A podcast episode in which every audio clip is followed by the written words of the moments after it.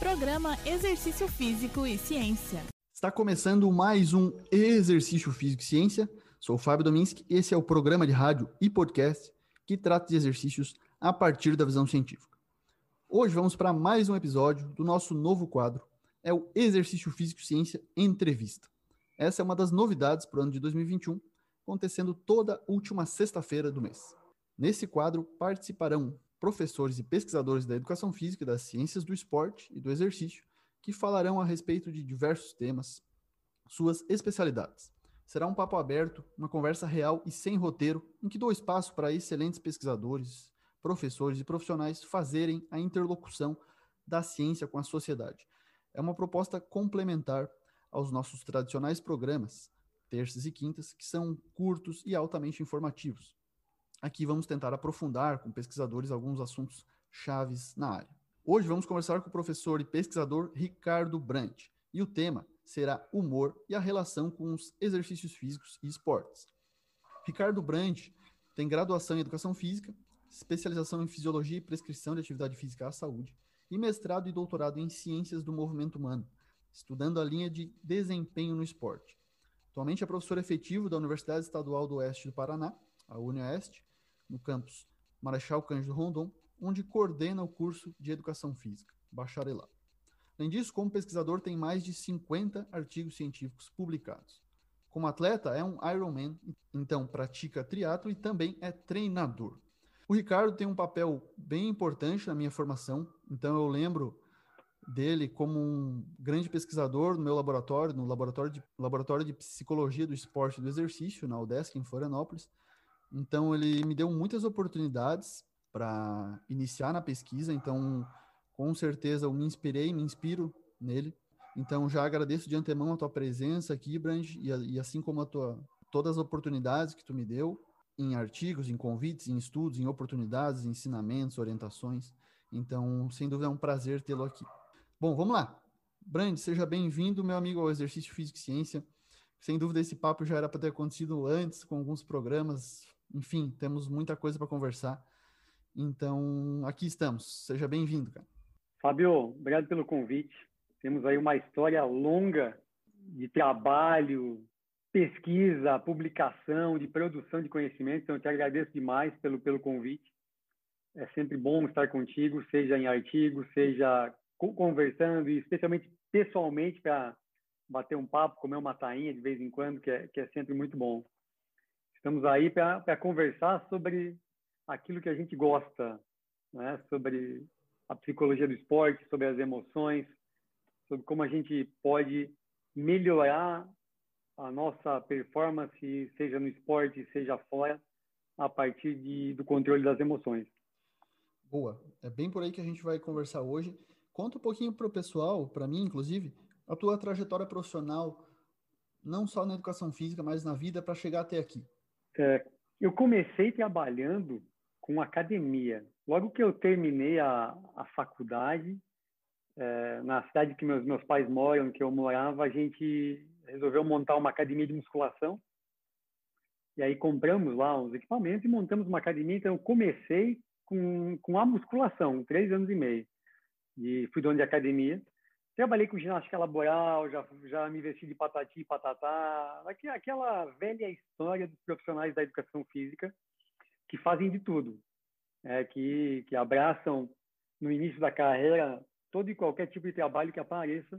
E que sem mas... dúvida é importante, né, hoje para a tua formação, sem dúvida essas experiências curtas, até para saber o que tu não quer, né? O que tu não quer trabalhar, os nossos alunos hoje é importante isso. Com certeza. Eu trabalhei com ginástica laboral também, fui estagiário do SESI, aí depois trabalhei em algumas empresas com ginástica laboral. E aí um amigo que, que dava aula em uma faculdade falou assim, pô, Ricardo, vai, vai fazer mestrado, cara, vai estudar, porque eu estava terminando a especialização.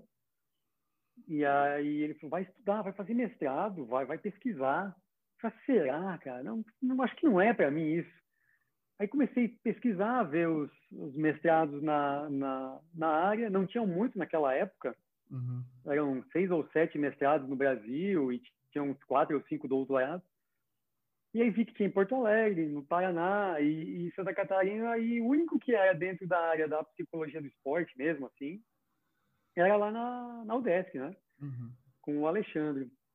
E aí eu acabei me inscrevendo no, no, no processo seletivo do, do mestrado, 2004 para 2005. Aí fui lá, não conhecia ninguém, nunca tinha ido lá na, na, na universidade. Aí fiz o processo de seleção, com entrevista com o professor Alexandre e o professor Fernando Cardoso. E aí fiquei de suplente, não, não passei naquele ano. Uhum. Aí no outro ano, o Alexandre foi muito franco, assim, o, o, o meu orientador. Ó, oh, Ricardo, é muito difícil esse processo, assim, você está aqui. Então eu te recomendo que você venha, que fique aqui, passe o ano como aluno especial, se é, credenciando para a vaga, aprendendo, construindo currículo. E aí eu voltei para a cidade dos meus pais, conversei com os meus pais e eles falaram assim, olha, a gente já te ajudou né, com a academia, tal, então hum. não tem como segurar a academia aqui e você para lá. Se quiser ir, não tem problema. A gente apoia. Vende tudo aqui e se muda. E aí levou exatamente seis meses. Eu consegui vender academia, vendi tudo. Vendi academia, carro, tudo. papagaio, cachorro. E me mudei para Florianópolis em junho. Junho, é, junho julho de, de 2006. Seis. E aí fiquei seis meses como aluno especial. Participei do processo seletivo. Fiquei de primeiro suplente. Hum. A, a Evânia passou em primeiro lugar a Viviane passou em segundo lugar e eu fiquei em terceiro lugar como primeiro suplente. Dia 23 de dezembro, a Ivânia me liga, ela nunca me ligou assim, né? Uhum. Me liga, falou, ô Ricardo, tudo bem? Como é que você está? Ô Ivânia, que bom ter uma ligação tua. Fiquei muito feliz que você passou no mestrado na, na UFSC, né? lá na psicologia. Cara, eu fico muito feliz, é muito legal. Mas eu não sei como é que você vai fazer, né? agora você vai ter que abrir mão da UFSC para fazer na UDESC, porque ela estava ali há dois anos na UDESC. Uhum. E ela falou, não, não, é justamente sobre isso que eu estou te ligando. Eu já decidi, eu vou fazer na UFSC. Opa, pintou uma vaga. E automaticamente a vaga caiu para mim. É, então foi, foi assim que, uhum. que surgiu essa, esse mestrado. E aí depois, no, no, mestrado ali, eu dei aulas em algumas faculdades na, na região, uhum. é, a Unifeb em Brusque, Univale em Itajaí, dei aula em uma faculdade em dois vizinhos, no Paraná, eu ficava viajando direto. Aquela correria, aquele perrengue de todo Sim. estudante, né? É. é. é, assim, mas foi, foi, muito bacana, foi uma aprendizagem grande, eu sou muito grato por todas as pessoas que me ajudaram, sou muito grato ao Alexandre por, por me proporcionar todo o crescimento, conhecimento, toda a ajuda, né? Sem dúvida. É, e aí a gente pôde retribuir a ele também com, com todos os, os contratos que eu fiz, aqueles contratos é, entre aspas, né, de publicação, de ajuda de trabalho, então eu consegui cumprir é, 100% de tudo que eu falei que eu ia fazer com ele. Então, sou muito grato a, e nesse a tudo, tempo aí, todo mundo que me ajudou. Nesse tempo eu me lembro de ter coletas de dados interessantes, né? Então conta para o pessoal ali como é que foi. Chegaram o Pan-Americano, Jogos Abertos. É, nossa. Na, na minha dissertação eu coletei dados com a seleção brasileira de, de vela né, e uhum. atletas da vela. É, na, na minha dissertação do mestrado, então ela aconteceu durante os Jogos Pan-Americanos, né, do Rio 2007. 2007. Pô. E a gente coletou os dados lá dentro do Pan-Americano. Dos 12 atletas da seleção brasileira, nós coletamos, acompanhamos eles ao longo da, das regatas da, do PAN, uh, seis. Então, foram 50% dos atletas que quiseram participar da pesquisa, não tinha como forçar eles. Uhum. E depois eu continuei estudando os estados de humor para o doutorado. E, e aí eu estudei 700, 800, 824 atletas em diferentes modalidades, e jogos abertos, tudo, tudo que é modalidade possível, impossível, onde tinha, vai ter uma competição. Tava lá coletando Pô, dados. então, cara, essa aí me dá uma lembrança boa que é da minha primeira bolsa de iniciação científica, né? Eu sempre incentivo meus alunos a se envolverem nesse tipo de coisa. E eu tinha uma bolsa no projeto perfil de humor do atleta campeão. Só Exatamente. do atleta campeão, né? A gente não queria saber dos. Cara, vamos, estudar, vamos, estudar quem vence, não vou estudar quem perde. Eu quero olhar para quem vence. É. Eu quero modelar o vencedor, ver o que, que o vencedor tem de bom para saber como é que eu posso aprender com aquilo. Boa. E olha aí, ó, e esse é um dos nos nossos temas de hoje, né? É, os estados de humor, enfim, os aspectos psicológicos, assim. Eu sei que tu tem, pô, teus esforços são nessa área aí há muitos anos. E hoje a gente vai conversar um pouquinho dessa psicologia do exercício, do esporte. E claro, com aplicações práticas para quem está ouvindo, para tentar, né, tentar direcionar. Tu tem feito bastante coisa no teu perfil do Instagram, então recomendo ali, pessoal, ricabrante, é, acompanhar lá o Instagram do Ricardo, que ele tem feito, tem produzido, tem contribuído com bastante conteúdo lá. Bom, vamos lá. Eu achei uma frase lá que eu achei bem interessante, que eu tenho trabalhado também nessa linha, assim é, que é tentar promover a atividade física, ou o esporte, o exercício, enfim, de uma maneira diferente. Então, pensar um pouquinho diferente do que já vinha, do que vem sendo reproduzido aí há anos, os motivos que as pessoas Sim. se exercitam. E tem uma frase lá que tu colocou um tempo que é, é não faça exercício porque você precisa, e sim porque você gosta. Né? E é um grande desafio as pessoas tentarem visualizar isso. E lá tu estimula até experimentar modalidades diferentes, tentar é, sensações diferentes, perceber sentimentos, motivos diferentes. E eu acho um grande desafio isso aí, né? Talvez a pandemia tenha vindo para a gente poder explorar mais isso.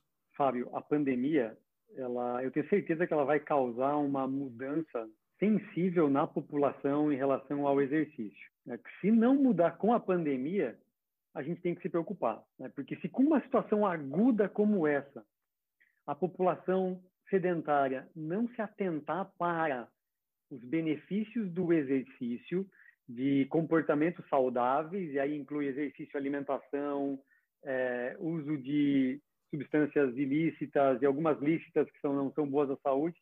Se a população não se atentar a isso, nós profissionais da educação física não percebemos e, e, e tentar usar isso como algo para promover exercício, a pandemia vai passar e a gente não vai aprender nada com ela.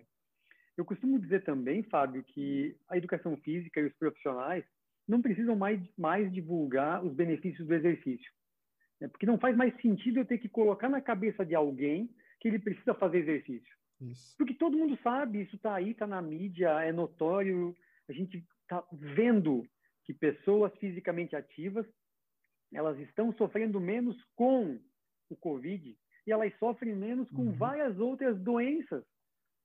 Né? Só que sair dessa zona de conforto é o mais difícil. E o problema é que a gente não vê o, o esporte, o exercício, como algo que eu coloco no meu estilo de vida. Muitas vezes é porque eu quero estar na moda, eu quero ter um corpo, um shape sarado, eu quero. É isso. A partir do momento que eu olho e eu percebo que o exercício físico ele tem que estar no meu estilo de vida, muda completamente essa chave mental de como nós vemos o exercício. Vou dar o meu exemplo. O triatlon hoje não é o meu esporte. O triatlon é o meu estilo de vida. Eu encaixo uhum. a, a, as minhas rotinas diárias, quando possível, é claro, dentro dos meus horários de treino. Então, eu tenho alguns acordos em casa, e aí a minha esposa ela me ajuda muito com isso, que ela sabe que sábado de manhã e domingo de manhã são os meus dias de treino. E é claro que eu uhum. negocio, é claro que tem final de semana que eu sei que a gente vai viajar, é claro, eu sei, mas na medida do possível, isso não é a regra, isso é a exceção. Por quê? Porque eu tenho o esporte como um estilo de vida. E aí a gente tem uma perspectiva diferente, a gente fala em priorizar o autocuidado em detrimento Boa. a outras coisas. E aí eu vou ter o esporte como meu, né? como meu. Pô, boa, brilhante isso aí. E já falando um pouquinho do triatlo, esse dia eu tava, tava lendo um pouquinho sobre o, a euforia do corredor, né? Que tem um termo na literatura que é o runner's high, né? Que a gente Sim. sente quando corre, principalmente quando o exercício se torna mais de endurance, né? Resistência aí Sim. por um certo período de tempo. E a corrida é bem clássico isso essa sensação de bem-estar, esse prazer, essa euforia mesmo do corredor. É, o que muitas vezes é, é, um desafio as pessoas perceberem isso como principal motivo para se exercitar. Uma sensação de bem-estar, uma saúde mental, uma distração do exercício. Então, eu tenho apertado bastante nessa tecla, assim, durante a pandemia, que embora as pessoas já tenham conhecimento amplo de que o exercício é necessário, de que movimento é necessário, enfim, é, é, a gente tentar abranger mais o escopo da atividade física, do exercício, assim. Sem dúvida, a gente precisa falar de saúde mental, a gente precisa falar de, é, de dos aspectos psicológicos, e aí o humor tem bastante, tem um papel fundamental, principalmente que a gente sabe que é crítica a situação durante a pandemia da saúde mental das pessoas, Sim. depressão, ansiedade, estresse. Então, nesse sentido, eu estava vendo um estudo que traz a hipótese da, dos endocannabinoides, na verdade, como preditores dessa euforia de corredor e não mais a hipótese da endorfina. Sim. Interessante isso, eu acho Sim. que é uma evolução legal, né? A gente poder falar um pouco disso também.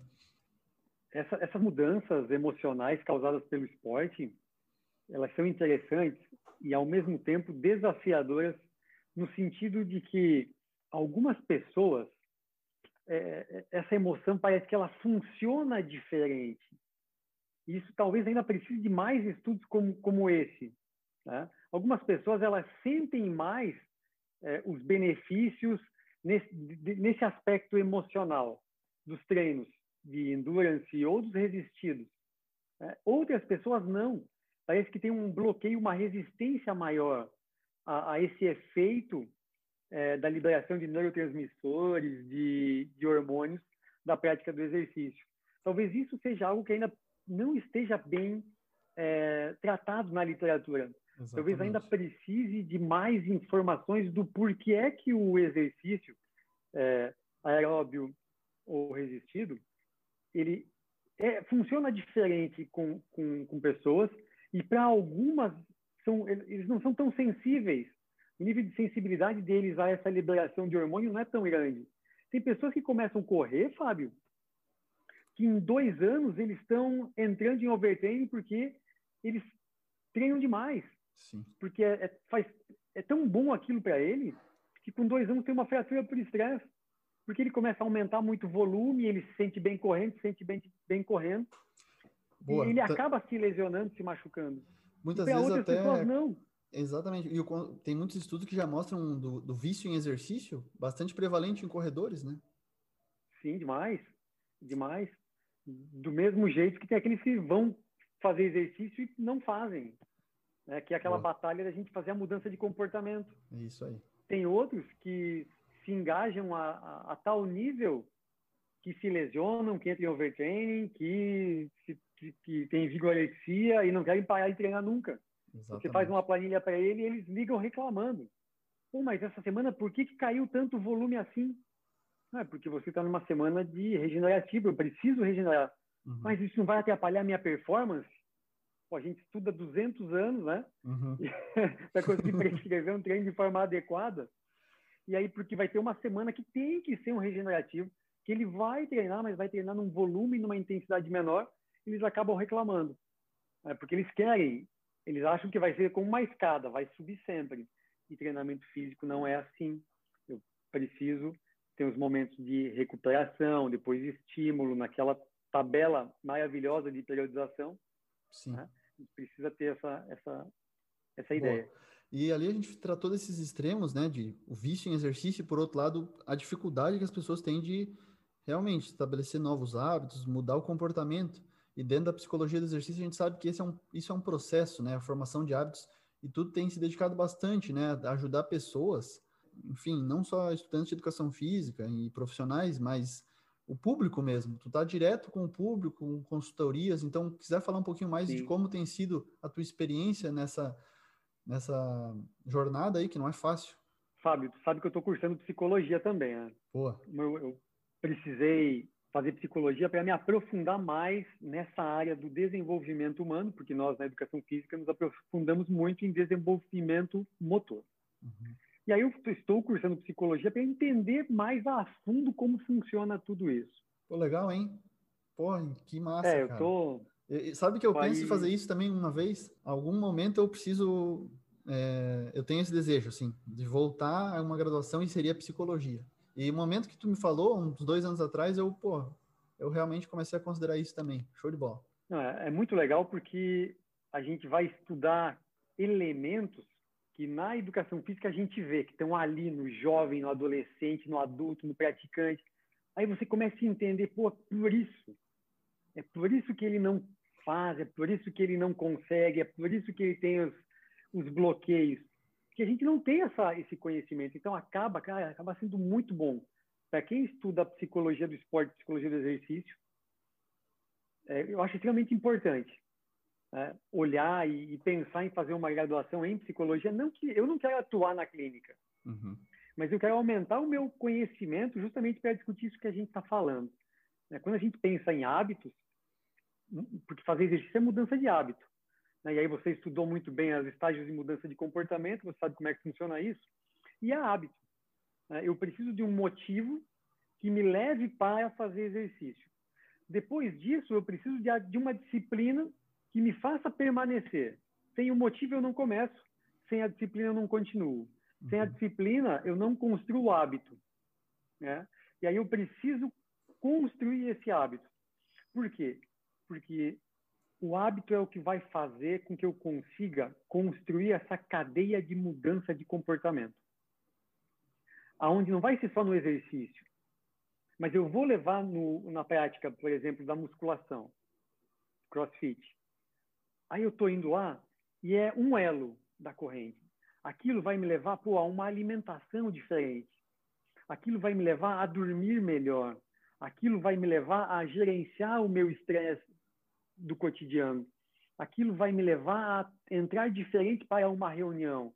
E tudo isso por conta de um hábito que eu construí, uma, uma mudança de comportamento que me levou a um hábito de praticar exercício, vai me levar a uma cadeia de mudança de comportamento aonde eu vou construir hábitos saudáveis. Porque mudar hábito é tão difícil quanto mudar hábito para um hábito bom, desculpa, é tão difícil quanto eu tirar um hábito ruim. Boa. Eu instalar bom, bons hábitos é muito difícil. Por quê, Fábio?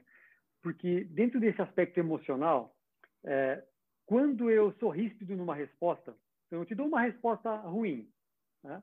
aquilo me dá uma sensação de bem-estar, de prazer. E eu penso lá no meu interno, na minha conversa interna, assim, ó, cara, eu sou grande, eu consegui responder ele na lata e dar aquele senso de bem-estar. E isso libera, libera alguns hormônios que te causam prazer. Cara, tu fica feliz com aquela tua resposta de pronto. Sim. Só que depois vem o efeito rebote de você ficar se pensando, ficar pensando, puxa, por que, que eu respondi o Fábio daquele jeito? Se eu tivesse me controlado.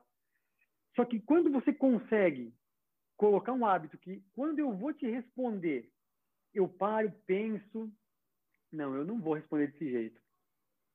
E eu dou uma resposta não seca, eu vou ter o mesmo benefício. Uhum. Só que para eu conseguir isso, é treino. É eu conseguir lidar com todos os meus trolls, eu brinco, né? Os meus monstros que estão dentro de mim, para conseguir mudar esse hábito ruim. Isso acontece com o exercício. Por quê? Porque eu não estou querendo ir para a academia, eu não estou querendo correr.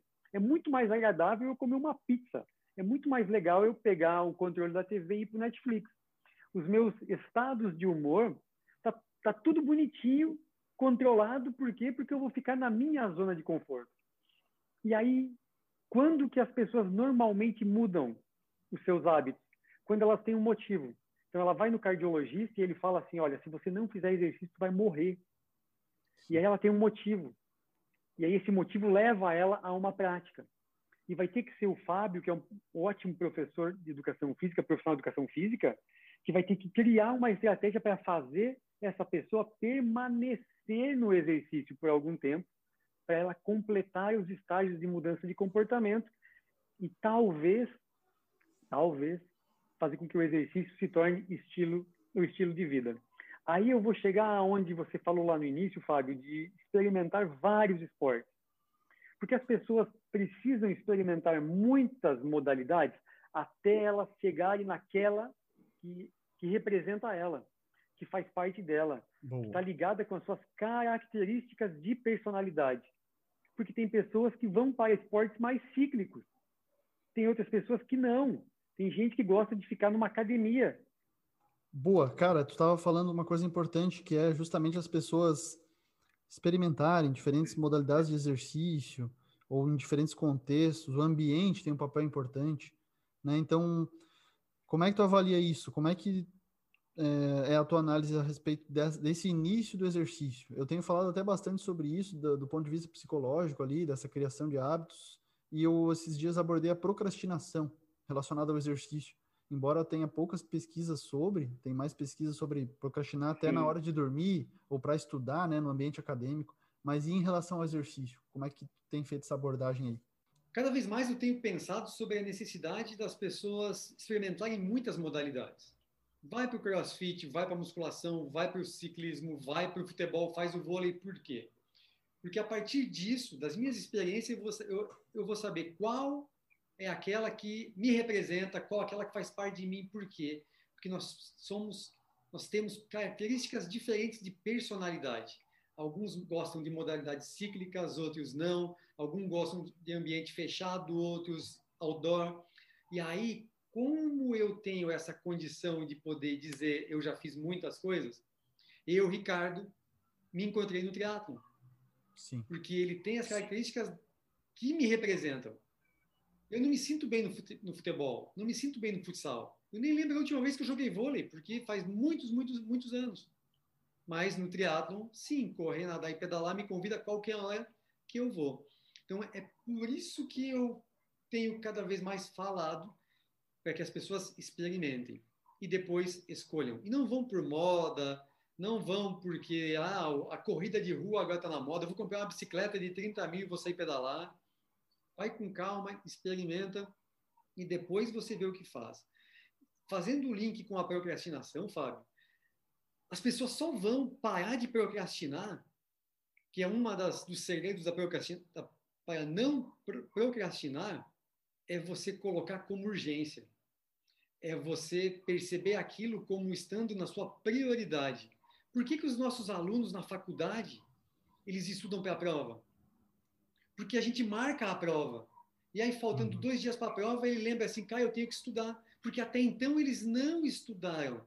Eles procrastinaram a leitura até um ou dois dias antes da prova. Mas quando chegou ali, que eu brinco, que a água bateu no umbigo, no queixo, ele precisa estudar e ele vai. O exercício é a mesma coisa. As pessoas procuram o exercício porque querem entrar no programa para perder peso para o verão. Elas estão doentes, elas querem perder peso, elas querem ficar mais fortes. E aí elas só vão parar de procrastinar no exercício quando aquilo for a prioridade um.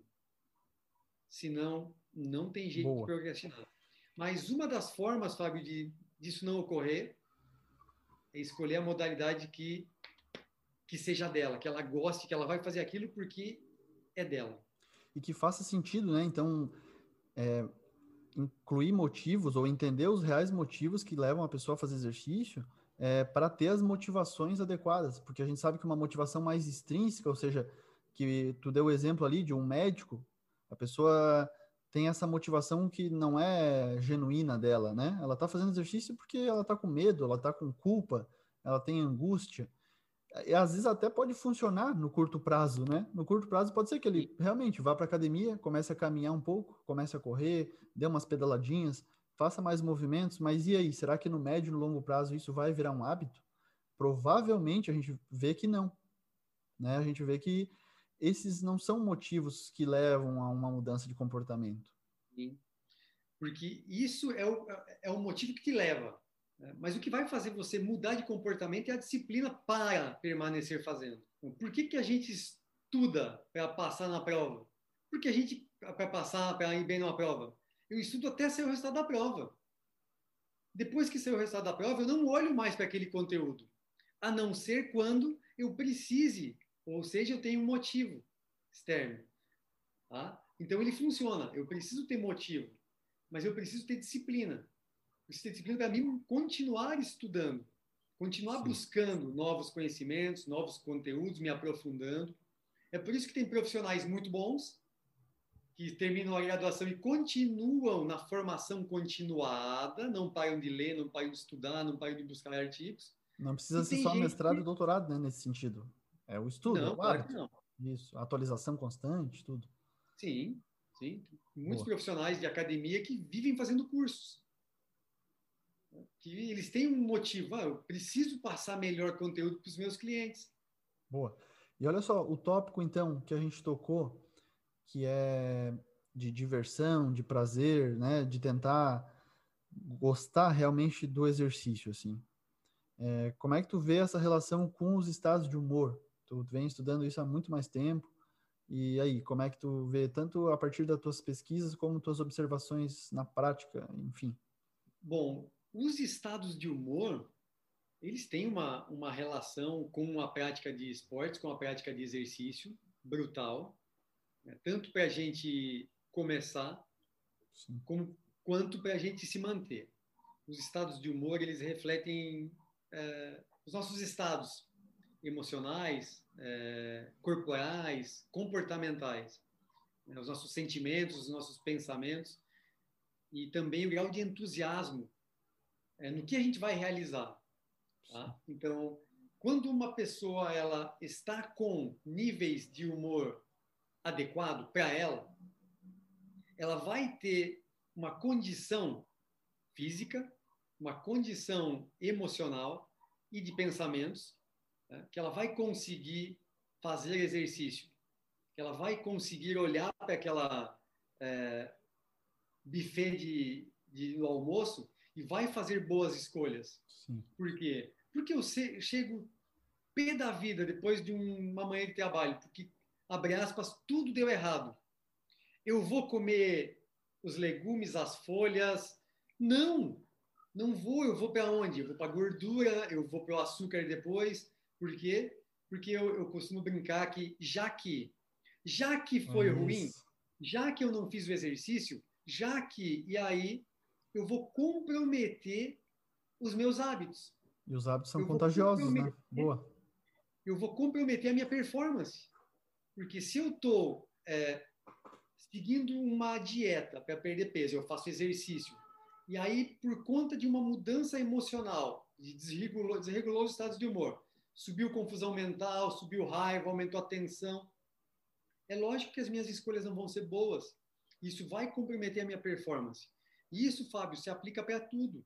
Para o exercício, para estudar para um concurso, para como eu vou conversar com os meus colaboradores numa empresa, numa reunião que eu tenho que ir. Então, os estados de humor, essas mudanças da, das situações do nosso estado, que levam mudança dos nossos pensamentos, e aí altera toda uma cadeia emocional.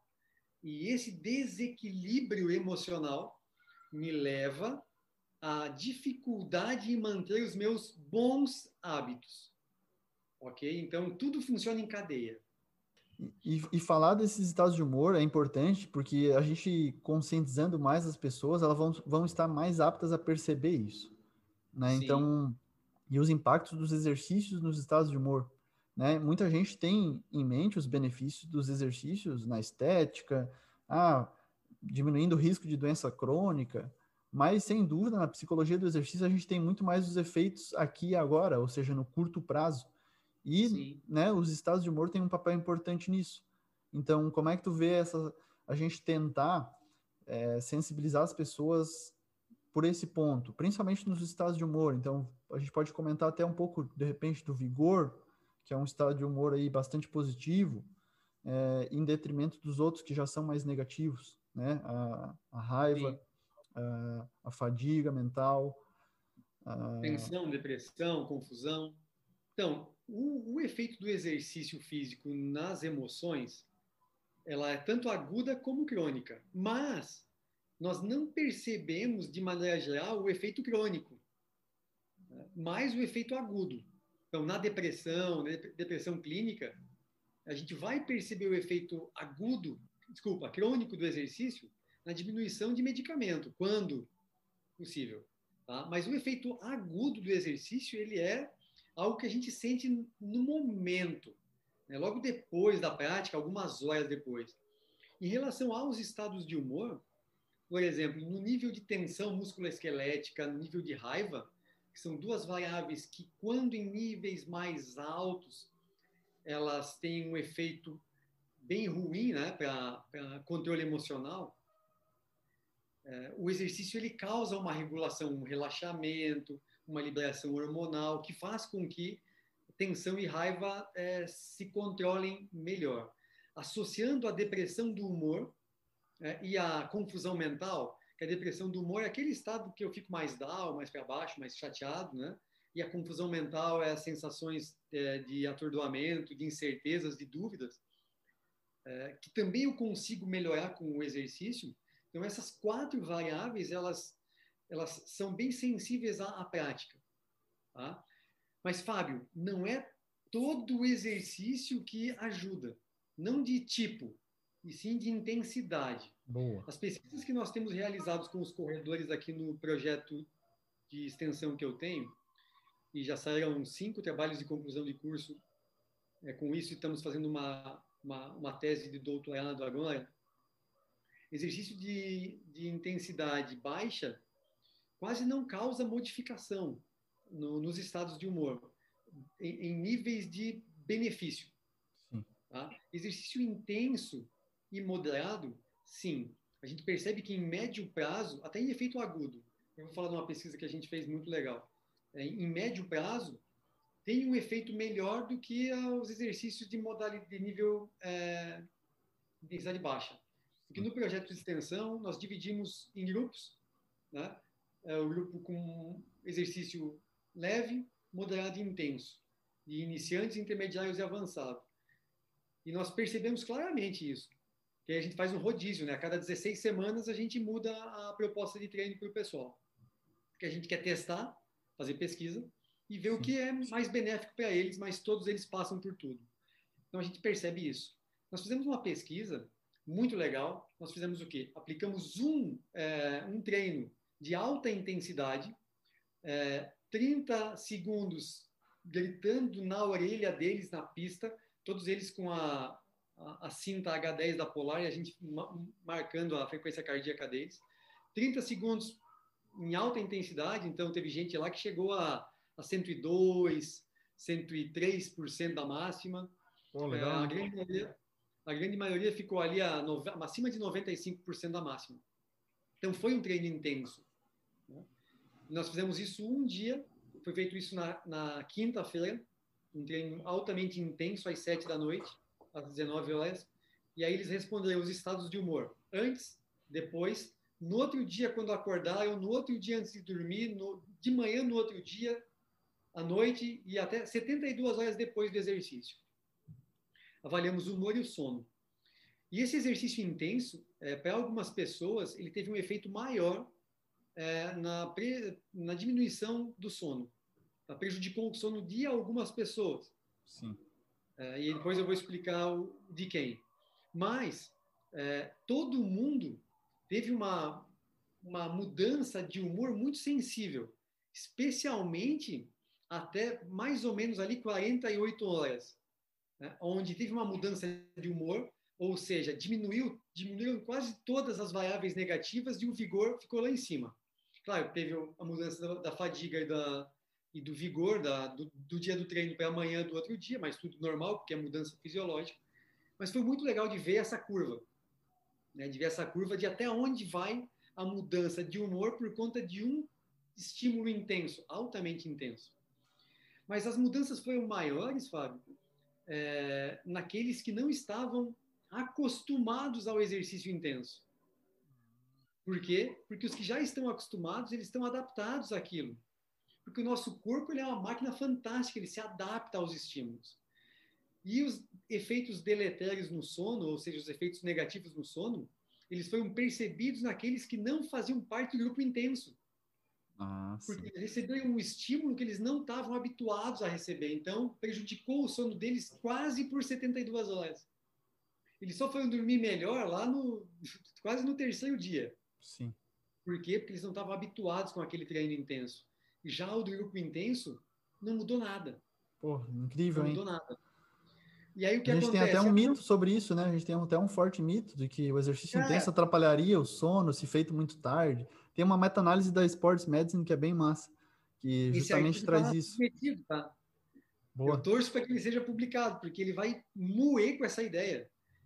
É ruim? É. É ruim para quem não é acostumado. É ruim para quem não é adaptado. Aquela pessoa que está adaptada a fazer treino intenso às 19 horas não vai sofrer, porque o corpo está adaptado.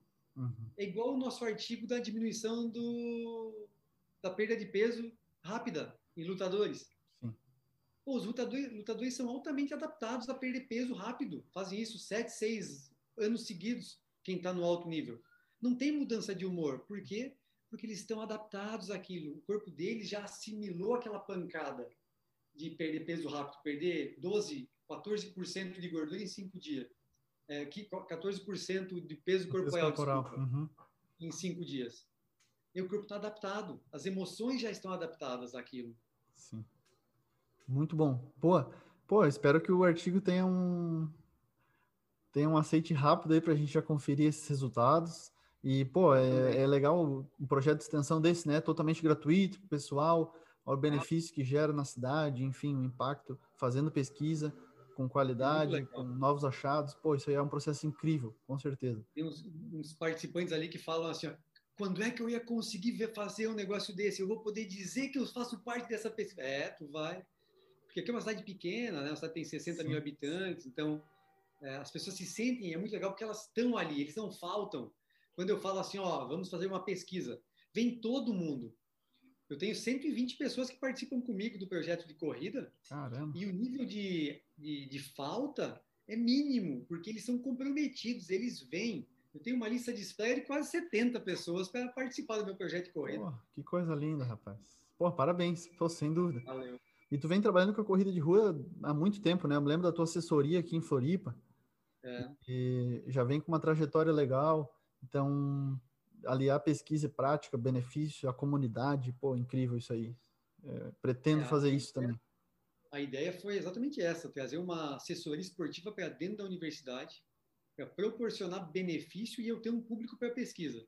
Sim. E eu tenho um público fiel. Se eu falar para eles assim, ah, hoje a gente vai correr 10 quilômetros, tem gente que não, não pode, é lógico, mas Sim. aqueles que podem, vamos, vamos lá. Ah, é pesquisa no domingo às 5 da manhã, vamos, vamos lá. É muito legal. Sou muito grato por eles pelo Pô, projeto. Show de bola. Outro tema que eu queria abordar contigo nesse programa ainda é um aspecto assim é, das intervenções da psicologia, né? Então, tu às vezes até falou, deu um baita exemplo lá no teu Instagram que foi de força mental na musculação. E muitas vezes a gente fala em psicologia do esporte e, e falam pô, de, de alto rendimento, falam de intervenções ligadas a atletas. Quando, na verdade, dentro de uma academia, um ambiente que é tão comum para as pessoas praticarem exercício, a gente pode também ter esse tipo de coisa. E aí? Sim. Cara, tem, tem muito mito na psicologia do esporte. Né? Tem muita coisa de intervenção que, que os psicólogos dizem que é só para eles, tá? mas que não é intervenção clínica, que uhum. nós podemos e devemos fazer. Então, dentro da musculação, por exemplo, lá na academia, cara está praticando lá, está na musculação, mas ele não está lá. Ele só está de corpo presente, mas ele está pensando em outras coisas, está longe dali. Então ele está lá fazendo leg, que é um exemplo que eu sempre dou. Está lá fazendo leg press, né? E aí, quando vê, está fazendo um valgo. Sim. O joelhinho está encostando um no outro. Por quê? Porque ele não está prestando atenção no exercício. Tá? E aí eu preciso conseguir ter essa chave. Sentei no leg para fazer o exercício, pumba, liga a chave do exercício. Eu vou ter que me concentrar no que eu preciso fazer. Isso é controle, isso é hábito, Fábio. Isso é controle emocional, controle de pensamento. Eu tô lá, eu tô aqui, eu tenho que falar contigo. Eu não vou pensar na aula que eu tô perdendo de psicologia. Eu não vou uhum. pensar no trabalho que eu tenho que fazer amanhã ou no... eu tenho que estar aqui contigo. Eu tô na musculação, e eu preciso estar ali e isso é, uma, é um treinamento mental básico demais e muito simples, que as pessoas precisam fazer, que eu preciso ensinar para o meu aluno na academia, que quando ele está no leg, ele tem que se concentrar fazer o exercício direito. Sim. Só que também entra num seguinte ponto, Fábio, não adianta eu explicar para esse meu aluno uma vez como é o exercício e não dar feedback constante de lembra uhum. do joelho. Você tem que prestar atenção no teu geno, no teu valgo dinâmico Isso. que você está fazendo no leg. Então, tu tem que estar tá sempre estimulando e dando feedback.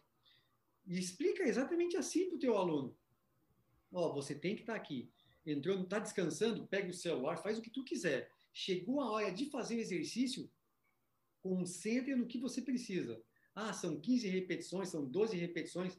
Tá ali, esteja ali fazendo, porque vai ter todo o benefício neuromuscular, né? tem todo o benefício de você estar tá ali, sem contar o benefício emocional de você usar aquele momento para liberar a tua cabeça de preocupações, de estresse, e você, vou usar um termo vulgar, desopilar, você deixar a tua cabeça livre Isso. de coisas é, ocupar, né? Realmente se distrair no sentido de se distrair do todo mundo lá fora, dos seus Isso. trabalhos, seu estresse, e se distrair com o exercício, mas com foco no exercício. A gente sabe que na musculação tem, tem cada vez mais pesquisa com, com conexão mente-músculo, né? Então a gente Sim. tem mais esse benefício fisiológico é, e físico, enfim.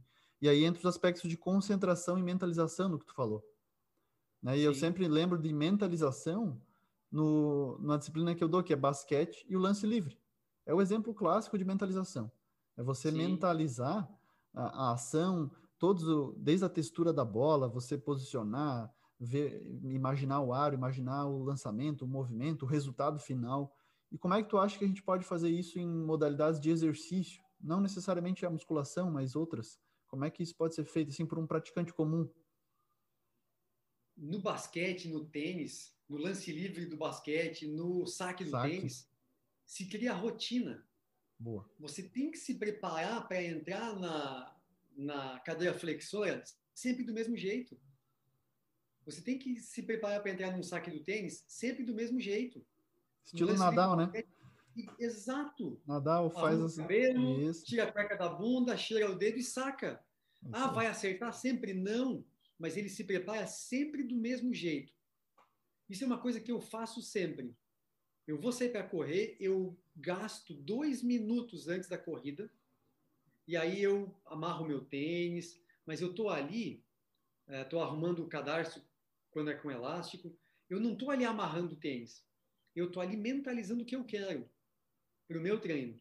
Eu chego na academia, é engraçado isso, eu não estou com sede, eu chego na academia, eu vou lá, encho um copinho de água, tomo uns golinhos e penso o que eu quero fazer ali. É, como é que eu quero estar ali? Por quê? Porque eu preciso criar essa, esse hábito, criar essa rotina de eu vou dividir em caixinha. Eu vou para o treino de corrida, é o meu treino de corrida. Eu vou para a musculação, é a musculação. E eu posso ser muito específico. Eu vou para o supino. A, o supino, eu vou para o agachamento, fugir o nome do, do exercício. Eu vou me preparar específico para aquele. Eu posso ser bem é, específico, né? para conseguir ter essa conexão. E aí é a mesma coisa que os atletas fazem.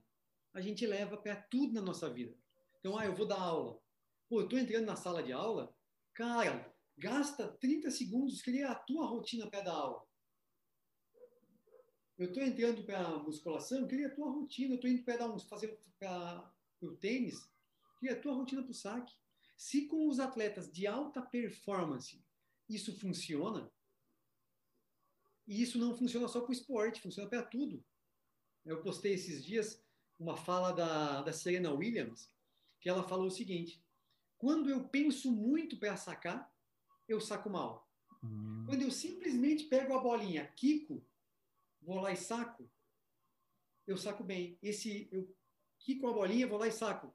Ela simplesmente ela se prepara para fazer o que ela tem que fazer. Ela não fica pensando demais no que ela tem que fazer.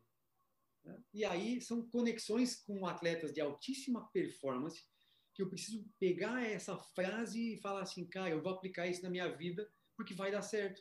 Se funciona para o tênis, vai funcionar para uma reunião, vai funcionar para estudar, vai funcionar para qualquer coisa que eu queira.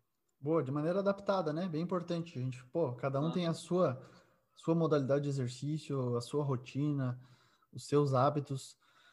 Então, acho que é bem por aí. Bom, e tem muitos atletas que citam a conversa interna como um fator chave para o desempenho. Né? Então, a, que seria a autofala, né? Uma espécie de autofala. É. É, como é que tu visualiza isso de novo para os praticantes de exercício? Quais os benefícios disso? a conversa interna ela pode ser verbal ou não. Boa. A conversa interna ela pode ser um estalar de dedos que me faça sentido, que me crie um gatilho para uma ação. Então, eu preciso parar de pensar em uma coisa ruim. Eu crio um gatilho ou eu posso conversar internamente comigo e dizer, ô Ricardo, deu, pensando, deu, parou, acabou. Não vou mais pensar nisso, você vai mudar a direção desse pensamento. A conversa interna ela tem muitos benefícios, porque porque ela nos dá a capacidade de mudar a forma como nós estamos nos sentindo, as nossas emoções, e nos levar para algo como, como eu quero, eu preciso estar. A partir do momento que eu percebo que eu preciso mudar esse meu estado, né? então eu estou numa situação difícil, de dúvida, de incerteza, qualquer que seja. eu preciso criar, ter essa percepção dessa situação e sair disso para pensar na solução. Vou dar um exemplo para ficar muito fácil e simples de entender. No Ironman de 2018, que eu caí 15 dias antes, trinquei a costela, fui para a prova e furou o pneu no quilômetro 2,5. Eu parei, desci da bicicleta e falei, caraca, furou o pneu, eu estava com dor na costela. Como é que eu vou trocar esse pneu? Não vai, não, não é para eu completar a prova. Foi a primeira coisa que me veio à cabeça. Uhum. Pô, eu já caí, faltando, faltava 15 dias. Caí, tá? consegui me recuperar razoável. Não estava bem, mas estava. Pô, aí me fui o pneu aqui, consegui nadar, ninguém me bateu. Foi o pneu aqui, não é para eu completar a prova. O que, que eu estou fazendo aqui? O famoso pensamento aquele. É, sim, não. Aí parei, sentei no meio fio, e aí veio aquele negócio. Não, eu vou trocar esse pneu. Uhum. Porque não é difícil, eu já fiz isso milhares de vezes. Peguei o CO2, gastei 15 minutos que eu faço em 5 para trocar o pneu, por causa da dor e tudo mais. Troquei o pneu e foi. Só que eu precisava de um gatilho para dizer assim, não, Ricardo, você vai trocar esse pneu. Então, esse é um, é um, exemplo muito que aconteceu comigo, que eu vivi, Sim. eu senti na carne isso. Isso tu visualizou algum aspecto do resultado final? Como é que tu surgiu isso? Simplesmente, assim, ó, o que eu que parece muito rápido, né? Mas é, foi uns cinco minutos sentado no meio fio. Uhum. Por quê? Porque você está tão entregue à emoção que você não consegue se perceber. Não é assim, ó, cara, vai. Eu parei assim, aí via passar um monte de gente, e tinha mais pessoas com pneu furado, porque jogaram taxinhas na, na estrada. E aí um cara que furou o pneu falou assim, ah, daqui um pouco vem a moto. E eu falei assim, ah, então vou esperar a moto, que daí o cara ajuda a trocar o pneu e tal. E aí eu comecei a pensar, não, mas, cara, não é para eu fazer essa prova. Pô, mas eu cheguei até aqui, eu... Aí eu comecei a lembrar de tudo que eu fiz depois que eu caí. Porque eu não consegui treinar, Fábio. Foram 15 dias que eu não conseguia correr, nem nadar e nem pedalar. Eu saía a caminhar todos os dias, uma hora e meia todo dia eu saía a caminhar porque eu não estava contente que eu não conseguia treinar. Sim. E aí eu comecei a pensar, cara, eu caminhei 15 dias à noite no frio para poder estar tá aqui e eu eu vou trocar essa, eu falei um palavrão, uhum. troquei aquela no pneu. Por quê? Porque eu lembrei de coisas. E aí veio aquela vontade, veio essa conversa interna que foi altamente positiva e dizer assim, não, você consegue, vai. Dói? Claro que dói. Não é fácil, não é não é assim que essa conversa interna uhum. positiva ela vem. Mas você precisa criar gatilhos para que ela venha, que te dê confiança. Porque a conversa interna ela tem um, um resultado brutal na confiança. Né? Quando eu tenho aquela conversa é, assim de ah, eu não consigo, gerou dúvida. E gerou dúvida, não consegue mesmo. Não conheço nenhum atleta de alta performance que tenha vencido algo com dúvida. Vou dar o exemplo do Thiago Braz nas Olimpíadas contra o francês Lavillenie. Ele nunca tinha saltado aquela altura. Só que ele não podia ter dúvida em, em saltar. O treinador falou, vai lá e aumenta. Ele foi lá, aumentou e saltou e jogou a responsa para o Lavillenie. Uhum. E o Lavillenie, putz, ele aquecia naquela altura. Só que veio toda aquela pressão, pressão, queimou uma, queimou duas, queimou três. Não soube lidar com as suas emoções. Talvez não soube lidar com a sua conversa interna, baixou a confiança e ele foi. Então, a conversa interna ela serve para nos dar confiança. O difícil é conseguir criar os gatilhos, mas não é impossível.